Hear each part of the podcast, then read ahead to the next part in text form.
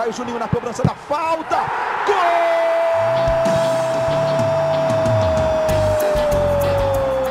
Está entrando no ar o podcast. Sabe de quem? Do Vasco! Do Vascão da Gama, do Gigante da Colina. É o GE Vasco.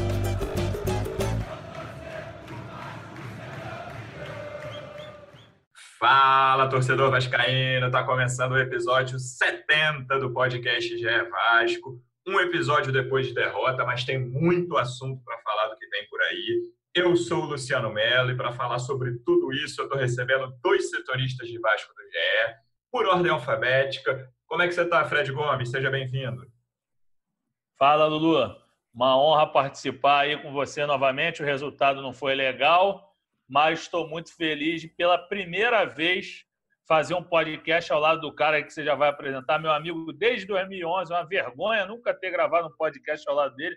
Não sei se antes da pandemia a gente gravou algum lá na redação, mas eu acho que é o primeiro, então estou muito feliz de receber esse homem aí e finalmente fazer dupla com ele aqui no podcast do Vascão. Já deu spoiler, mais um setorista de Vasco, estava lá no Newton Santos ontem acompanhando o jogo, a gente está gravando na sexta tarde. Como é que você está, Marcelo Baltar? Seja bem-vindo. Fala, Luciano. Fala, Fred, Fred Gomes, o Pepe, que é, que é o apelido que a gente tem aí. Depois, se ele quiser, ele explica a origem do apelido. Tudo bem, estava lá no Newton Santos ontem, acompanhei essa, essa derrota do Vasco, o time jogou mal, não foi bem, mas acho que tem tudo, tem muita possibilidade de reverter esse resultado aí na próxima quarta-feira.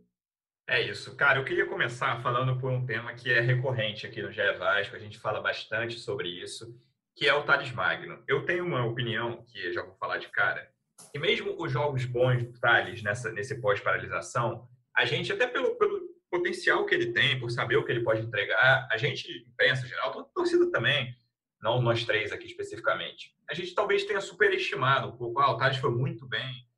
Eu acho que o Thales não fez um grande jogo ainda. É, o próprio domingo ele fez um bom jogo contra o Botafogo, em cima do Kevin ali. Mas ontem, mais uma vez, um lateral que eu acho fraco, que é o Kevin. Conseguiu ganhar quase todas as disputas do Thales. Foi muito difícil ele passar. Fred, não é fácil, mas o que você acha que acontece e qual é a solução para o Thales voltar a ser parecido com o que ele era em 2019 antes da lesão?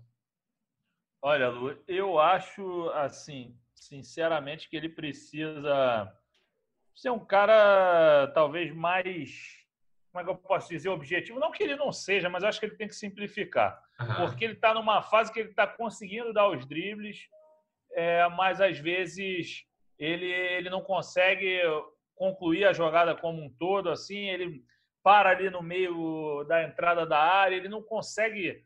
Então, acho que ele tem que tentar finalizar o mais rápido possível, tentar tocar logo no outro jogador para parar de tentar resolver sozinho, por mais que ele tenha talento para isso, que ele seja um jogador promissor, eu acho que ele tem que dar, fazer aquele joguinho simples para aí, naturalmente, as coisas irem fluindo e ele voltar a ser aquele jogador que assombrou o Brasil no ano passado, assombrou positivamente, né? Baltar, tem toda a questão do esquema que a gente já conversou aqui também, que o Henrique fica muito na defesa ali. Ontem, até num dos poucos, raros momentos do Henrique no ataque, sai o gol do Botafogo, que o Bruno Gomes vai fechar a marcação ali, porque o Henrique tinha apoiado e o Gatito repôs a bola muito rápido para o Rondo, o Henrique não tinha voltado ainda. Mas, em geral, o Thales joga muito sozinho, o Benítez de vez em quando cai por ali.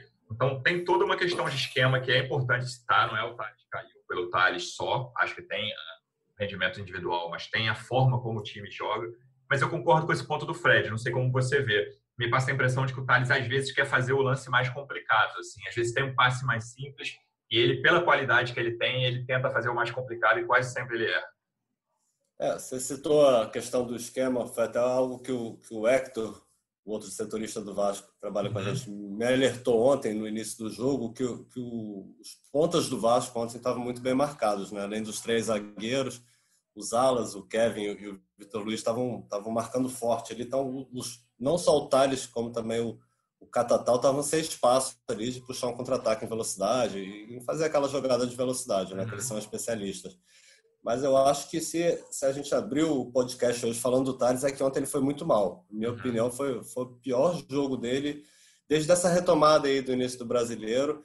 Ele vinha oscilando, fez algumas boas partidas, a gente até chegou a fazer uma matéria, será que o Thales está tá voltando depois do contra o Fluminense, contra o Goiás, ele foi bem também, mas ontem, especificamente, ele foi muito mal.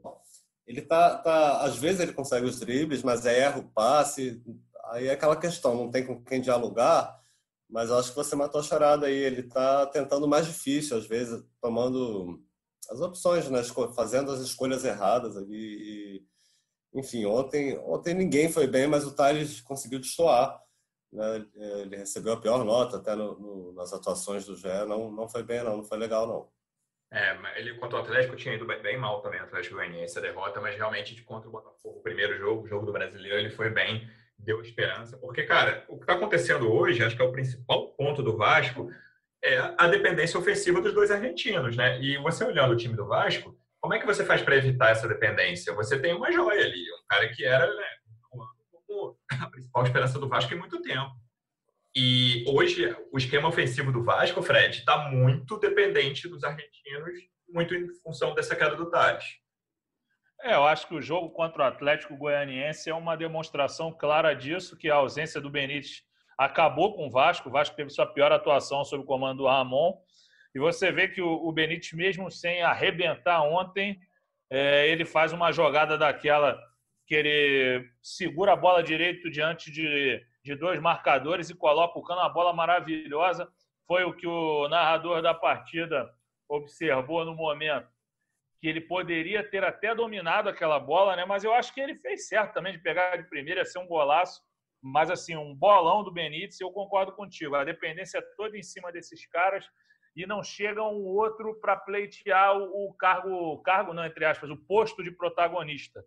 É, ninguém chega para se aproximar e, assim, só uma, uma, um contraponto em relação a, a esse momento ruim dele, que foi observado por você, só queria assinar embaixo também que, em relação ao esquema, também falta aproximação. Por mais que o Benítez seja um cara que flutue muito. Eu acho que falta aproximação no Thales, sim, para dialogar. É, ainda não vi o Neto Borges, por exemplo, fazer uma grande partida, mas talvez fosse um lateral que passasse em velocidade e mostrasse um bom cruzamento, finalização e tudo mais, talvez beneficiasse o Thales. Mas o momento dele é delicado mesmo. Assim, ele faz um ano bem ruim. É, vocês citaram esses jogos, o, o Baltar citou do Fluminense, teve agora o que você citou do Botafogo. Eu lembro lá o do Oriente Petroleiro em São Januário. Pré-paralisação foi o melhorzinho dele. Mas ele realmente, o ano dele não é bom. Ele vive uma temporada bem difícil. Até queria levantar a bola, aproveitar ele. O Thales oscilando muito, indo muito mal nesse ano, ele, ele não perde a posição ali no Vasco. Né? O Vasco não tem muitas opções ali no banco, mas ele é meio que, que inquestionável ali. Vocês acham que, que já é o momento aí do, do Thales pegar um banco? o Vasco tem essa necessidade de, de vender também jogador e vê no Thales a, a, essa maior possibilidade. Também não tem um nome ali no banco que está pedindo é, passagem, né? Minha resposta é essa tua última frase matou, assim, porque depende muito da, da falta de opções. Então, eu insistiria no Thales com todas as questões. Acho que é um, é um problema sério que o Vasco tem hoje. cobrar mais entrega, mais desempenho do Thales. O Vasco precisa disso para a sequência da temporada. Mas as duas pontas do Vasco hoje, cara, a gente não sabe muito bem o que esperar do Vinícius, né? Ele fez aquele jogo espetacular na estreia do Ramon contra um time pequeno, beleza, do Carioca. Depois conseguiu fazer algum. Eu lembro que ele entrou bem contra o Grêmio, voltando de lesão, quase fez um gol. O Paulo Vitor fez uma ótima defesa. Mas não, a gente não sabe bem o que esperar do Vinícius, né? Na teoria, ele é titular. E, e mais nada. Quem são os pontas para entrar hoje no elenco? Quem é o cara pedindo passagem? Não tem, nem, nem pela direita nem pela esquerda. É muito difícil pensar. O Paredes não conseguiu entregar ainda, aí teve a Covid, estava tá voltando. Não tem. Quem, quem poderia entrar? Não, eu não vejo. O Catatal ainda não, não conseguiu esse espaço, faz um bom jogo. Depois, ontem ele sumiu também, né? É. Não foi bem. Eu acho até que o Catatal entrou para segurar o Calu, né? Pelo, por aquele segundo tempo do Calu no domingo ficou aquele medo de, cara, o Calu vai, vai destruir o Pikachu, vai passar por cima, como ele passou no domingo, quando ele entrou no segundo tempo. E isso eu tenho que dar o mérito do Ramon para ontem. Assim, acho que o Ramon fez algumas escolhas das quais eu discordo no, nesse jogo, mas ele conseguiu segurar o Calu, muito individualmente também, porque o Calu fez um jogo ruim, de escolhas erradas, mas o Vasco não teve problema por aquele lado ali. Isso o Catatal ajudou, mas com a bola no pé ele entregou muito pouco ofensivamente. É, agora eu acho que o, a questão, assim, eu, até nós quando nós estávamos é, fazendo a, a projeção de time para essa partida, antes da gente ter informação que o Marcelo Baltar conseguiu do, do Catatal titular, a gente estava projetando com o Ribamar, por conta da força física, para a bola aérea e tudo mais, a gente achou que ele fosse jogar e realmente concordo contigo, que o, o pelo fato do Catatal ser um cara muito ativo, não só no ataque, a gente lembra da estreia dele contra o Santos, que ele defendeu muito, assim, talvez se destacou até mais defensivamente do que ofensivamente. Ele deu esse apoio citado por você, mas na hora de entregar, o Vasco todo né, entregou muito pouco ontem. Assim, a gente que, que trabalha no site, a gente fica até abismado quando pega um, um jogo com 3 minutos e 43 segundos só de tempo ou de melhores momentos. Foi esse o tempo do nosso, do, do nosso vídeo de melhores momentos. Então foi uma partida sem grandes lances por parte do, do Vasco, né? No segundo tempo, aquele chute do Marcos Júnior, que eu não sei como é que aquela curva aconteceu, cara, um chute muito doido. E aquela finalização do Cano no primeiro tempo. De resto, o Vasco agrediu muito pouco. Achei a, a, a atuação ofensiva do Vasco muito pobre, entendeu? E agora, a única coisa assim, que eu acho que fica como alento foi o que o Marcelo falou na abertura, que é reversível. A partida é totalmente é um placar que você pode reconstruir, você refazer, porque o Botafogo não é essa Coca-Cola toda e o Vasco já fez vários bons jogos durante o campeonato que, que pode fazer a equipe renascer. Só acho que o, o, o Ramon, apesar de eu não ser médico, não ser fisiologista, não ser fisioterapeuta, eu acho que o Ramon vai ter que segurar alguns jogadores, ele que vai ser desfalque, né? Eu sei que você vai falar disso depois, Lulu, mas Sim. assim, ele vai ter que segurar uns jogadores para essa partida, porque o Vasco tem que apostar tudo contra o Botafogo na quarta-feira que vem em São Januário.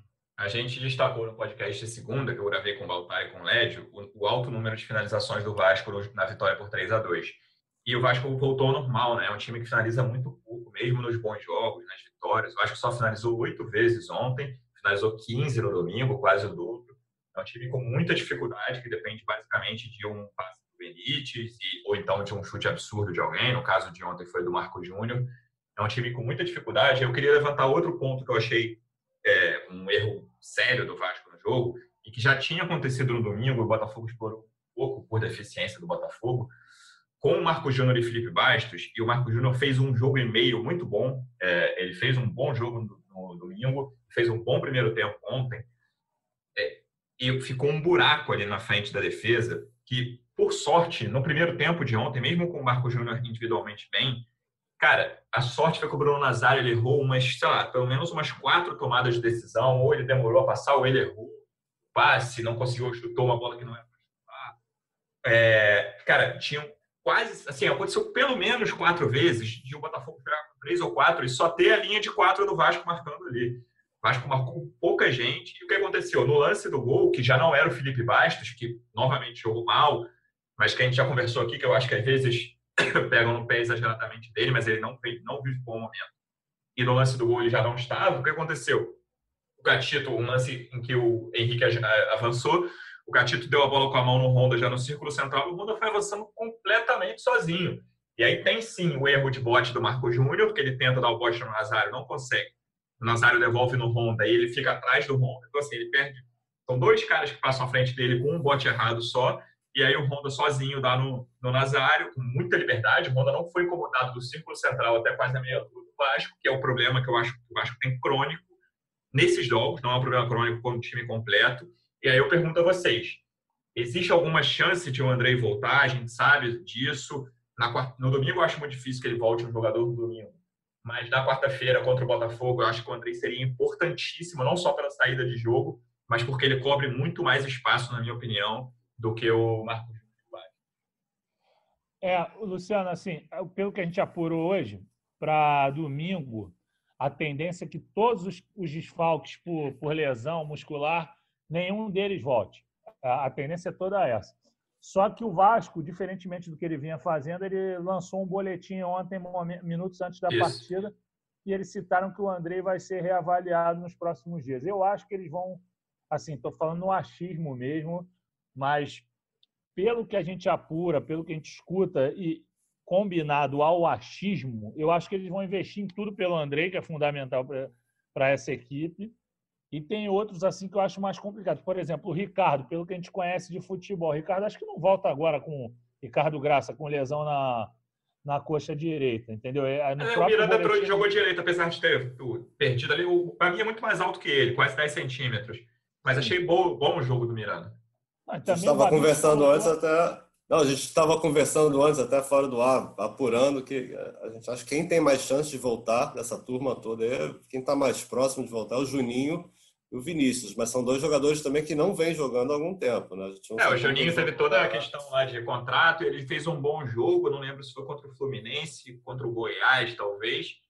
E aí logo depois se machucou, né? É, eu acho que o Juninho pode ser útil, até porque num desses jogos ele ficou como esse ponta direita, que não é a posição dele, mas que ele ficou atacando muito pela direita. Eu acho que ele entrou contra o Fluminense foi titular contra o Goiás, quase certeza. E é um cara mais para ajudar ali e pode ajudar no meio também, que eu acho esse problema do meio hoje mais crônico. Se você contar com o Benítez e o Cano bem no ataque, só ele, né? Com o Thales ajudando muito pouco, o Catatal, quem jogar o Ribamar, quem jogar pela direita o Juninho é uma solução. E o Vinícius, cara, é, seria uma peça importantíssima se ele entregar o que a gente acha que ele pode entregar, que eu ainda tenho um pouco pé atrás. Assim, o que, que até onde o Vinícius pode ajudar. Mas hoje, de todos os desfalques, os três titulares são Ricardo, André e Vinícius. Pelo que vocês falaram, eu estou certo, a ordem de quem está mais próximo desses três para voltar é Vinícius, André e Ricardo. Seria isso? É, no, no, Ricardo acho que não. Ricardo, não, então, não. Eu, eu, ah, sim, na ordem. Dos três okay. titulares, o Vinícius é o mais próximo, o Andrei no meio e o Ricardo por último. Isso, isso. Até o que, ia, o, o, que eu ia falar, até citar, mas que não é titular e que não deve ser titular tão cedo, um que tem boa chance de estar em condições de jogo para essa partida com o Curitiba é o, Neto Borges, que foi uma mialgia, parece que não é coisa tão complicada. Ele tem chance de jogar assim. Mas o que você tinha falado do Juninho, eu vim até pegar uma colinha aqui.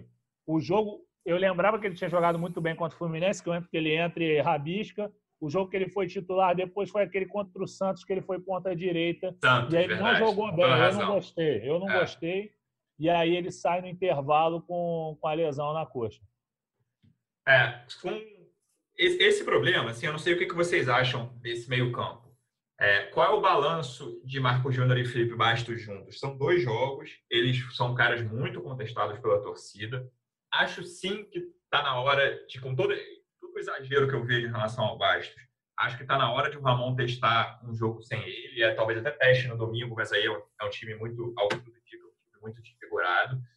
É, quero ver como esse meio-campo pode entregar sem o Bastos, porque acho que ele vacila muito em recomposição, em jogador que passa por ele. Não acho um cara que compromete com a bola no pé, apesar dos passes deles que, dele que viralizam. Ontem mesmo teve mais um que no início do jogo ele passou de esquerda lá para defesa, enfim. É, não é um cara que me incomode tanto com a bola no pé, mas acho que a recomposição dele deixa a desejar.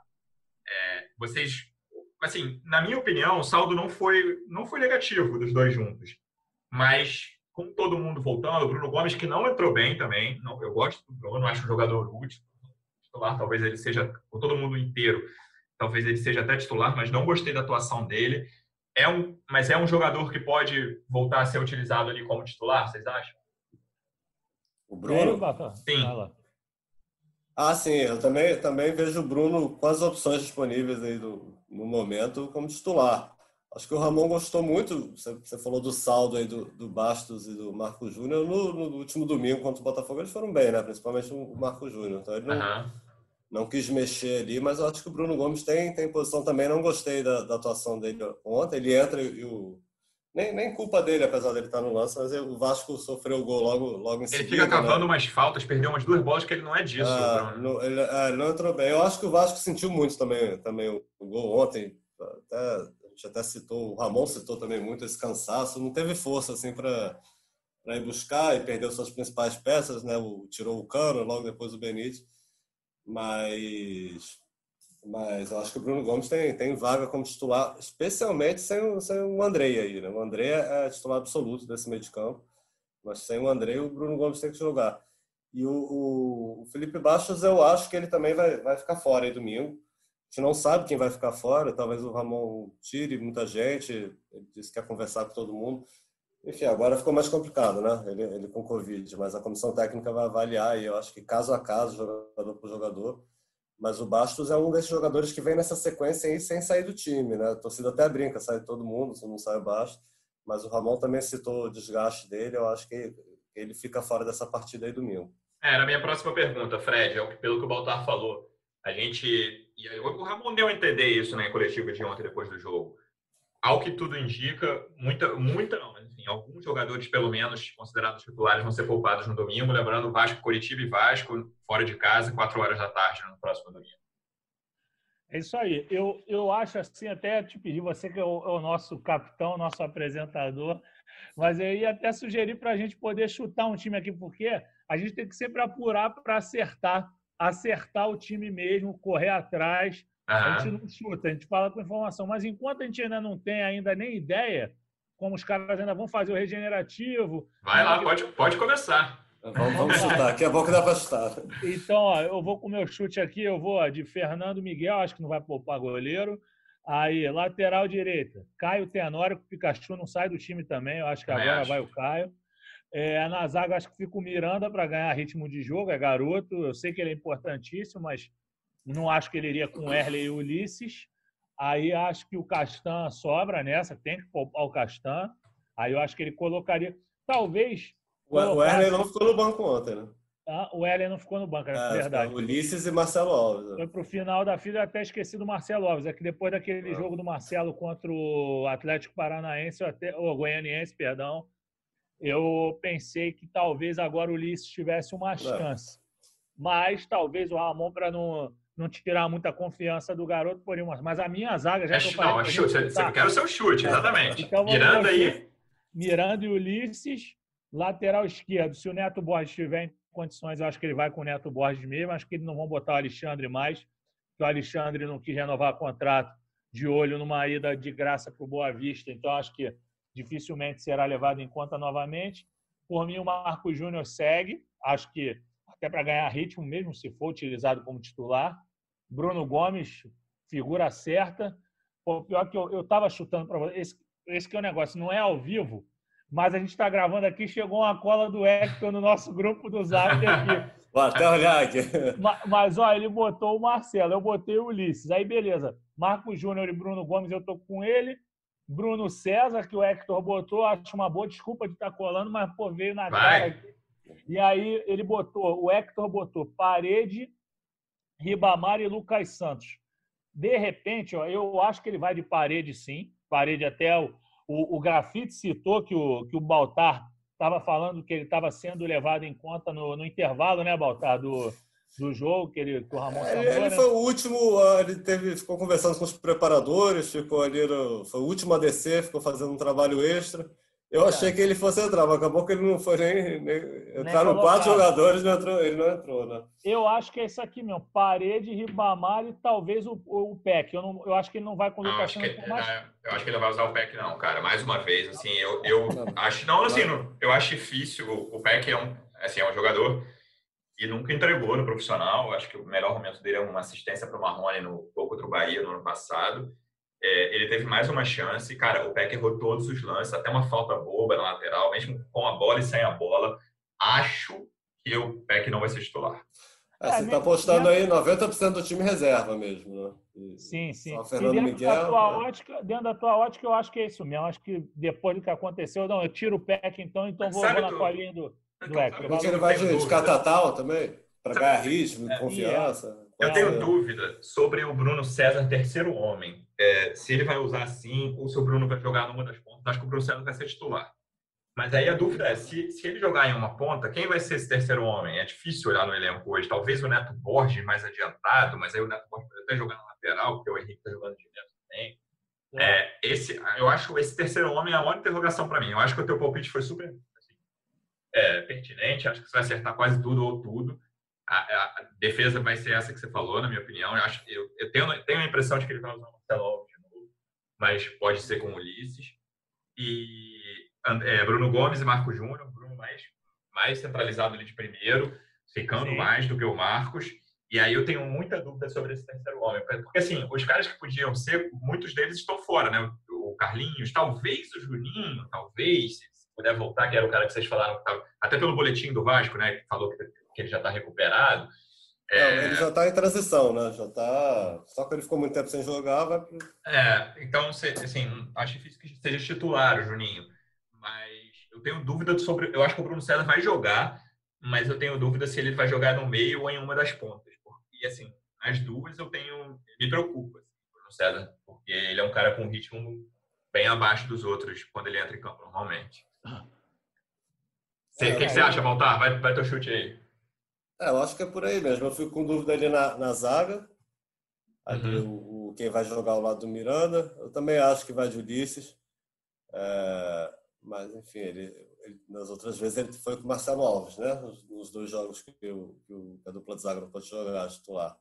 O Neto Borges e Henrique ainda tem, também fico em dúvida, porque o, o Neto, até a operação do Fred, a gente não está totalmente liberado a possibilidade dele ir. Eu não sei se já, vai, já vão colocar ele para começar. Então pode ter essa questão aí. É, o Henrique foi foi estava suspenso, né? Uns dois jogos também Isso. não pegou, não está esse batidão todo. É, eu acho que o meio de campo, a dupla de volante, acho que não tem muito erro. E para frente complica um pouquinho, né? Para escalar. É, tem o Bruno César. Seria hoje, sem o Juninho, eu acho que a única opção para jogar ali nesse esquema, manter esse esquema com, com o armador, é. o cara centralizado, seria o Bruno César, né? Mas como você falou, ele, ele é, joga em outra rotação, né? não corre tanto, não, não, não marca tanto. É, mas aí poderia. Eu acho que, que ele não vai de pé, que de repente dá, dá mais uma chance para o Catatal, que vem oscilando é, uma atuação boa. O Catatal pode ser. Né? Ele, ele não é um cara que vem desgastado, jogou poucos jogos aí. É, Ribamar com certeza joga. É, tá aí. Eu acho que vai ser o cara. Ó, meu palpite é. então é esse: Catatal e Bruno César nas pontas e Ribamar. E aí eu vou achar um terceiro homem de meio campo aí, que eu não achei, não, cara. Meu palpite tá aí, tá feito. É, esse que é o homem, né? O Peck eu também acho difícil ele começar, mas acho até que ele colocou ontem, talvez pensando nisso. Não, sei se colocou pensando nisso, mas o Peck não correspondeu ontem. Eu achei difícil entender. Eu falei que eu discordei de algumas opções do Ramon. Eu achei difícil de entender, cara, a entrada do Peck, porque ele não conseguiu render em jogo algum, cara, no profissional. Então, mais uma vez, foi bem mal. É, uma coisa que eu tava, queria comentar com vocês, para a gente já, já partindo para a reta final, Conversei com alguns alvinegros de ontem para hoje, eles falando: ah, o Vasco vai ter que sair, isso na quarta-feira, claro. Lembrando que na semana que vem o jogo é quarta, tem um dia menos. Eu acho que o Vasco não vai sair de início contra o Botafogo, não, cara. Mesmo precisando do resultado, o Vasco vai jogar ali, a não ser que seja, sei lá, 25, 30 do segundo tempo. O Vasco vai fazer esse jogo dele, de tentar a posse de bola, se o André estiver no jogo, o Benítez ali segurando. É, e aí o Botafogo tentando frente, fazer o gol dele também, o Vasco tentando evitar. Mas vocês veem o Vasco desde o início na quarta partindo para cima do Botafogo? Eu vejo. Vê? Eu, eu acho que o Vasco vai com tudo. Eu sei que não é característica desse time de ir em bloco, de finalizar muito, mas eu acho que, que esse é o jogo do, do ano agora. Assim, eu sei que uhum. tem, há, há muitos jogos do ano que ainda serão chamados de jogos do ano, mas eu acho que o Vasco vai ter que dar uma resposta, porque, assim, eu, eu acho que o Curitiba anda muito mal, eu acho que o Vasco, mesmo com time reserva, tem grande possibilidade de vencer lá, só que a torcida quer ganhar do rival, eu sei que não tem torcida no campo, mas é, é um jogo para dar moral, para manter o Vasco nessa pegada, uma eliminação num, num campeonato desse ia mexer muito com o ânimo do Vasco, acho que ia dar... Principalmente para o rival, né? É. É, para um rival que o Vasco é superior, inclusive, tecnicamente. Então, eu acho que o Vasco precisa, sim, ir para cima. Eu, eu, entendo a tua opinião, porque o Vasco não é um time de, de se lançar que nem louco, até porque o Ramon organiza muito bem o time, mas acho que não vai poder ser um jogo estudado, não. Acho que vai ter que tomar a iniciativa do jogo com o Benítez pisando em cima da bola o tempo inteiro para acionar os atacantes. Tem que torcer para talvez entrar um garoto um, um Vinícius da vida, um cara que possa botar fogo no jogo, entendeu? É assim, acho que é por aí. Eu acho que o Vasco vai ter que entrar elétrico mesmo para essa partida, porque senão, se der um mole, o Botafogo dá uma mordida e aí vai ser difícil de recuperar. Como é que você vê voltar esse jogo de quarta? Eu vou no meio termo. É, eu acho que o Vasco vai para cima, mas não consigo ver esse Vasco, até pelas características que tem, fazendo uma blitz, assim, inicial, ainda mais sem torcida, né? Não, não consigo ver o Vasco assim, não. É, não, é uma, não é uma vantagem muito grande do Botafogo, né? Só um gol. Claro. Não é aquela coisa de ter que se, se claro. mandar para o ataque com desespero. Acho que vai ser um jogo mais estudado, assim, mas, mas com certeza com uma atitude, uma iniciativa muito maior do que ontem. Não, assim, só para deixar claro, acho que o Vasco tem totais condições de reverter sem partir para cima. Para dar um exemplo, eu, eu acho que o jogo não vai ser parecido. O jogo contra o Ceará, o Vasco ganhou de 3 a 0. Tudo bem que o último gol foi no último lance do jogo. E, assim, o Vasco tomou pressão durante 60 minutos. E, eu, assim, pressão. O Ceará ficou mais com a bola, não teve tanta chance assim. Eu não acho que o Vasco vai levar pressão em São Januário na quarta. Mas é um time capaz de reverter a, a desvantagem, sim. Eu só, só acho que o Vasco vai ter todo o cuidado do mundo ali no início para não se expor muito. Acho que é muito a característica do Ramon. Deixa eu me, garantir aqui na defesa para ver o que eu consigo no ataque. É, você vai lembrar que não tem o gol fora de casa né, na Copa isso. do Brasil, que, que isso mudaria muito também. Vasco tomasse um gol ia se complicar. Qualquer vitória por um gol vai para pênalti. É, qualquer vitória por um gol vai para pênalti. É, assim, eu acho que o Vasco vai para cima. Tem esse, esse lance até emocional, psicológico, se poupar os caras, os caras vão, ficar, vão ficar treinando os caras uma semana para esse jogo, né? Eles vão entrar com muita vontade, perderam, vão entrar com, com a faca nos dentes. Eu só não consigo ver essa blitz assim em cima, mas acho que vai, vai ter iniciativa do jogo. E, e... Tá bom, tu já discordou de mim, não precisa repetir ah, toda hora que não vai ter. e o Autuori, eu acho que vai apostar no contra-ataque também. Vai, vai... O Botafogo tem jogadores rápidos para isso e e vai jogar fechadinho ali, apostando no contra-ataque. Mas é. assim, o, o, meu, o meu comentário é baseado no que eu, o que eu acho que pode acontecer espontaneamente, uma coisa, surpre... uma coisa surpreendente, porque o comentário de vocês é com base no que, que o Vasco apresenta, e de fato vocês estão sendo coerentes com o que o Vasco apresenta. Eu que estou achando que vai aparecer um Vasco diferente aí, um Vasco mais pilhado. Assim, eu, eu gosto de ver jogo assim. Eu acho que eu estou colocando um pouco da minha torcida em relação ao que eu gostaria de ver, porque acho que ia ser é, bacana de se ver um jogo movimentado, elétrico. Acho que poderia ser dessa forma. Agora, uma coisa que a gente já falou aí, Ampassan, desculpe pelo meu francês. Ampassan é bonita, que isso. Mas o, a questão do Ramon, cara, eu acho que o Ramon vai fazer falta. Vamos ver como é que funciona o Thiago Kozlowski à beira do campo, porque é. eu já vi jogadores chamando ele de Thiagão, os caras têm carinho por ele também. Vamos ver se ele é falante igual. Se bem que teve um jogo, foi o Vasco e Goiás, que o Ramon estava falando um monte e o Thiago segurou ele, que eu falei contigo aquilo no podcast, uhum. que, que, ele virou pro... Quem era o treinador? Não, não foi contra o Goiás, não. Foi com algum treinador bravo, foi com o Guto Ferreira, contra o Ceará que o Ramon falou não sei o que, PQP, aí o Tia, calma, Ramon, calma, Ramon. Então vamos ver se o Tiagão vai fazer jus ao, ao nome de Tiagão Grandalhão, se ele vai ser um cara é, de se soltar muito ou se ele é mais modesto. Mas eu acho que como os caras estão muito entrosados com a comissão técnica, acho que ele vai conseguir passar o mesmo. Mas é que o Ramon me, me chama a atenção o quanto o Ramon participa Sim. Enquanto ele dá força ali para o Thales, ele, pô, o Thales erra, ele continua falando, dá esporro também, que é normal, mas ele fala. Boa, tá, boa Thales é a frase que ele mais fala. Boa, Thales! É, Minha culpa é. não é boa.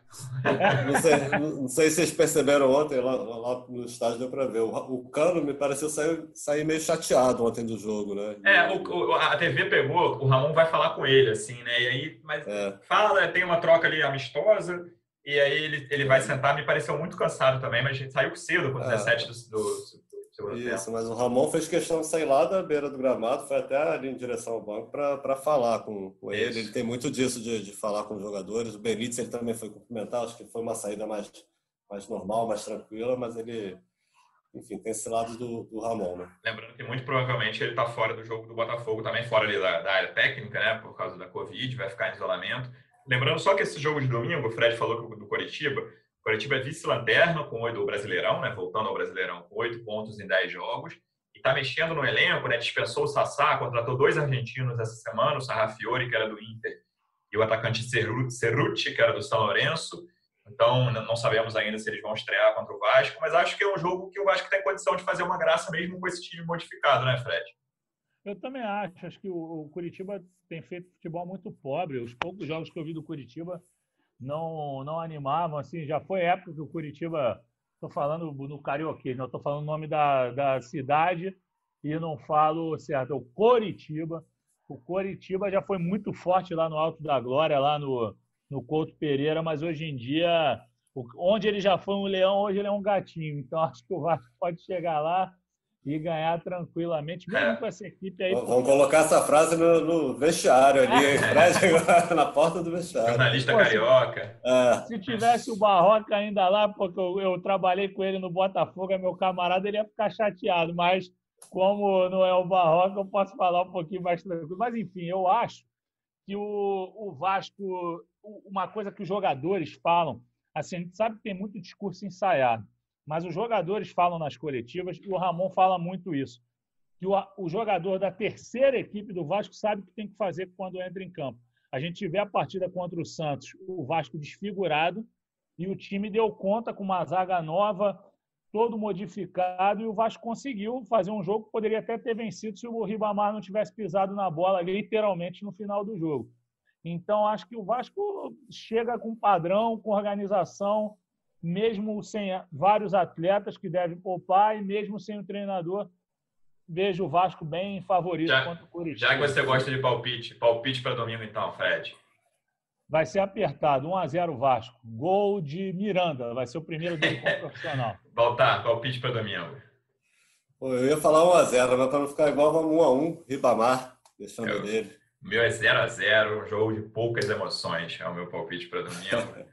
Com essa, a gente encerra mais um episódio do GE Vasco. Fred, obrigado mais uma vez. Na segunda, o podcast volta com tudo sobre o jogo contra o Curitiba e toda a expectativa para o jogo de volta contra o Botafogo. Valeu, Lulu. Obrigado por me chamar mais uma vez. Muito feliz de participar ao lado do Pepe. Hoje não vai dar para explicar o motivo do apelido, mas deixa no dia que a gente tiver com uma vitória bem animada, que a gente fala bastante do jogo e ainda eu explico por que eu eu sou Pepe e ele é Pepe também. Beleza? Um abraço e uma honra participar com vocês de novo. Valeu, galera. Baltar, obrigado pela presença, amigo. Valeu, Luciano. Valeu, Fred, Pepe. Tamo junto. A gente volta aí semana que vem. Um abraço. Torcedor Vascaíno, obrigado pela audiência. Até segunda. Um abraço.